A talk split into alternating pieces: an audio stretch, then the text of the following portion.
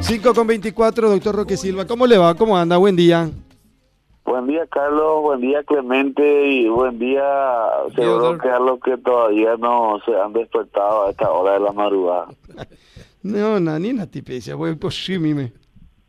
Vale, vivo sí. No. ¿Por qué, ¿Por qué me está enojado a mí? No, seguro que eso es un dato. Seguro que no arrancó el vehículo, alguna cosa. Eso, no. Vamos a tener un poco de fe.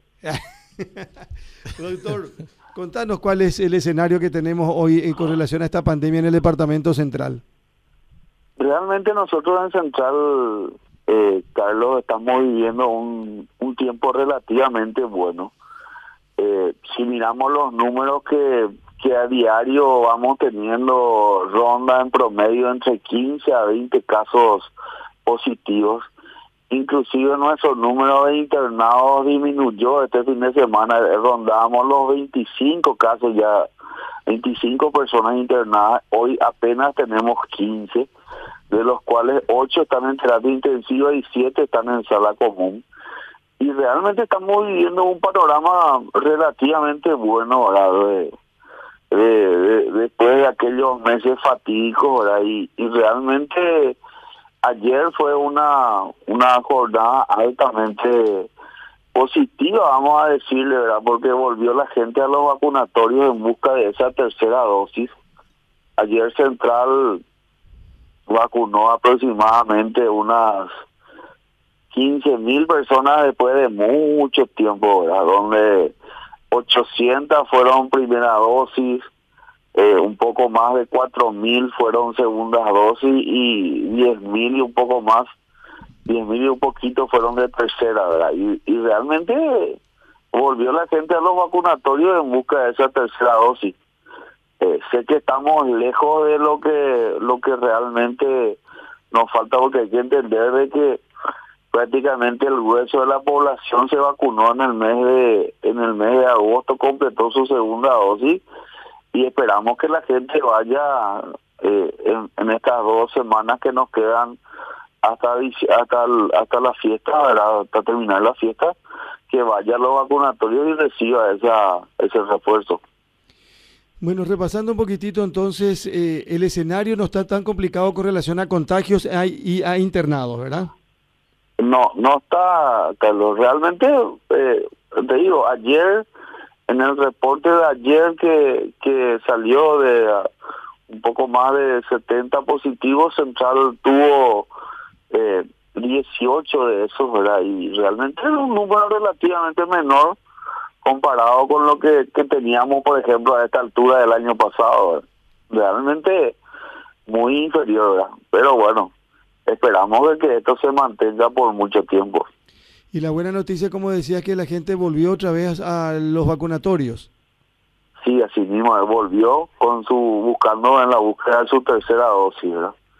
Y, realmente, eh, o sea, si, si nos ponemos a comparar, por supuesto que estamos lejos de los números que podíamos esperar, ¿verdad? Porque hay que entender de que eh, nosotros ya habilitamos hasta los que se vacunaron el 30, hasta el 31 de agosto, ¿verdad? Y, y fueron 10.000 personas y bueno, seguro que de a poco va a ir yéndose esa gente para, para recibir esa, esa dosis de refuerzo. ¿Por qué la resistencia de, de, de, alguna gente con relación a este tema, doctor, de, de, las vacunas? Yo creo que mucho, mucho de falta de información. Y segundo, temor y apatía. Ah, la gente, hay mucha gente que que no no no cree en el en el beneficio que le puede dar la vacuna por más que vos artículo que lee de, con lo que está pasando en el mundo te habla de que las vacunas han sido fundamentales y han sido la luz en este camino. Y bueno eh, la gente no no no lo analiza así no tiene esa esa cultura de recibir las vacunas y bueno, es contra lo que todos los días eh, combatimos en, en tanto en las visitas casa por casa que seguimos haciendo ahora de una forma más intensificada todavía aún. Ahora, doctor, eh, ayer nosotros hablábamos con la doctora Sandra Irala, ella nos confirmaba que maneja la información de la situación de algunos jóvenes, alumnos de colegios que fueron para su viaje de, de egreso a Cancún, por ejemplo, quedaron varados en Cancún tras positivo al COVID. Eh, esto hay que entender que por más vacuna que tenga, vos podés contagiarte si es que no seguís eh, eh, las indicaciones o el protocolo. Totalmente. Hay que estés donde estés. Lo que, lo que las vacunas no previenen los contagios. Hay, hay estudios de que habla que disminuye la contagiosidad entre, disminuye la, vamos a decirle, la carga viral que puedes tener, pero no previene los contagios. Eh, y por sobre todas las cosas hay que entender de que en lo en el extremo en el extremo mayor de la vida eh, la respuesta inmunológica no es eh, tan importante no es como la que como la de una persona joven verdad por eso cuando el, el reporte del domingo particularmente Carlos y Clemente a mí me a mí me choqueó. No, no legal cuando leí el informe del domingo dije cinco personas no vacunadas, de los cuales tres eran personas entre 20 y 39 años, eh, dos mayores de 60, pero cuando leí el, cuando el compañero de Alto Paraná comentó de que uno era una mujer que, que estaba embarazada y a quien le habían hecho una cesárea de urgencia, realmente a mí me, me, me golpeó, ¿verdad? Porque eh, eh, no es un número, es una persona y es una familia que hoy está enlutada. Y te queda siempre la duda de que si las vacunas hubieran, se hubieran aplicado la vacuna, eso lo hubiera defendido. Y imagínate vos, y eso yo hago una autocrítica. En su momento, lamentamos la falta de vacunas que podían haber salvado vidas. Hoy con la cantidad de vacunas que tenemos y que la gente se siga yendo por no vacunarse, realmente duele, duele, duele, Carlos. Sí, en el caso específico de, del Alto Paraná, ayer el doctor Arturo Portillo contaba eh, lo de la mujer que hace 15 días más o menos dio a luz, hablabas vos de la cesárea, 17 años nomás tenía, para colmo, por ejemplo. Y contaba también que todas las embarazadas que ingresaron a terapia intensiva en el Alto Paraná fallecieron, doctor. Así mismo, así mismo. Y ese es el mismo escenario que a mí me recuerda cuando en la época de residente del IPS me tocó la, la pandemia contra la influenza. Y te digo, embarazada que llegaba con influenza y en ese tiempo no teníamos la vacuna, embarazada que llegaba con influenza era embarazada que moría así increíble y no nos daba tiempo en aquel entonces de una cesárea moría ella y moría el bebé y realmente eh, eh, yo entiendo ese escenario porque lo viví eh, en mi tiempo y, es, dolorosísimo dolorosísimo doctor ¿por qué se habla mucho que enero puede ser un mes más complicado? porque diciembre diciembre es un mes básicamente de muchas interacciones sociales, muchas interacciones sociales donde la gente hace despedida aquí, despedida allá, Y, y hoy lo, hoy hoy la gente no usa un, un tapaboca, no usa. Y, y a mí particularmente me preocupa eh, en extremo todo lo que yo veo ahora. Despedida aquí, despedida allá, acto político acá, acto político allá, sin las medidas de, cuidado, ¿verdad? Pareciera como el COVID ya se fue y bueno, esto es lo que al COVID le gusta, ¿verdad? Porque el COVID es un virus de, interacciones humanas. Entonces, en enero lo escuché decir que nuestro promedio va a ser de 30 casos semanales de fallecidos.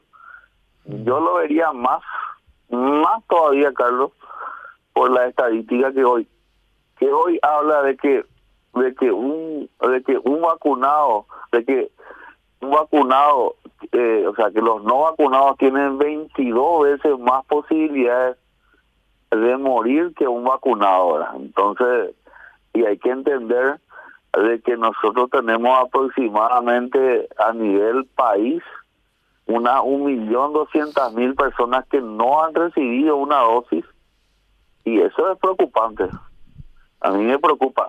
Realmente te digo, como central, como centralino, por más que yo viva hoy una una luna de miel y mi sistema de salud no esté forzado, yo miro lo que es las otras regiones y y realmente Alto Paraná y, y Caguazú decide eh, están viviendo un momento muy complicado.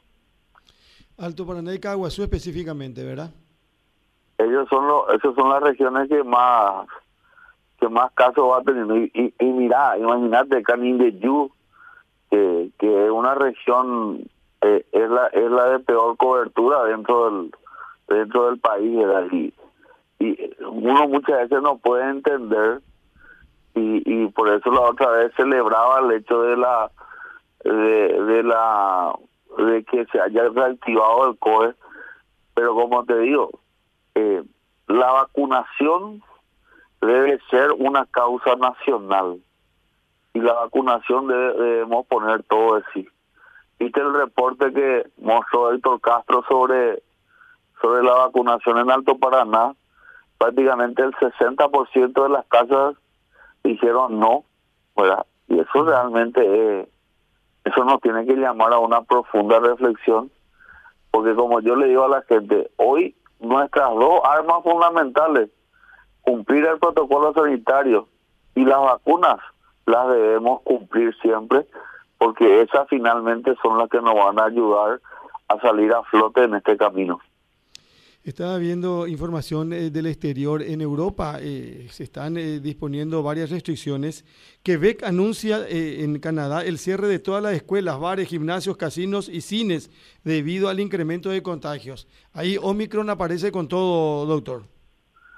Sí, realmente vi, vi de que, que en los Estados Unidos dos estados nomás no, no tienen caso de Omicron. ¿verdad? Y aunque vos no lo creas, eh, hay estados en los Estados Unidos que tienen apenas una cobertura de 20, 25 al 30%, ¿verdad? Y eso es preocupante. Entonces, como yo le digo a la gente, hoy tenés a mano las vacunas, vacunate. Eh, lo único que nos va a acercar son las vacunas y, y realmente es crítico. Imagínate el récord de positivos en Reino Unido 73 mil no sé qué tuvieron en un día. Imagínate lo que eso. Cómo eso repercute, dentro, va a repercutir dentro del sistema sanitario. Y con la con el colega que vos hablas o lees su, su mensaje, te dice, estoy cansado de, de atender a gente que tuvo la oportunidad de vacunarse y no, no se lo hizo. Imagínate lo que eso. Doctor, vamos a seguir pendientes de, de, esta situación. Gracias por su tiempo tempranito, que tenga buen día. Buen día, Carlos, y bueno, un saludo y, y esperemos que en algún momento, puede que en el transcurso de la mañana aparezca Mime ya por ahí. Un abrazo, doctor. Dale, chao, Adiós, hasta luego. El doctor Roque Silva, director de la región sanitaria del Departamento Central.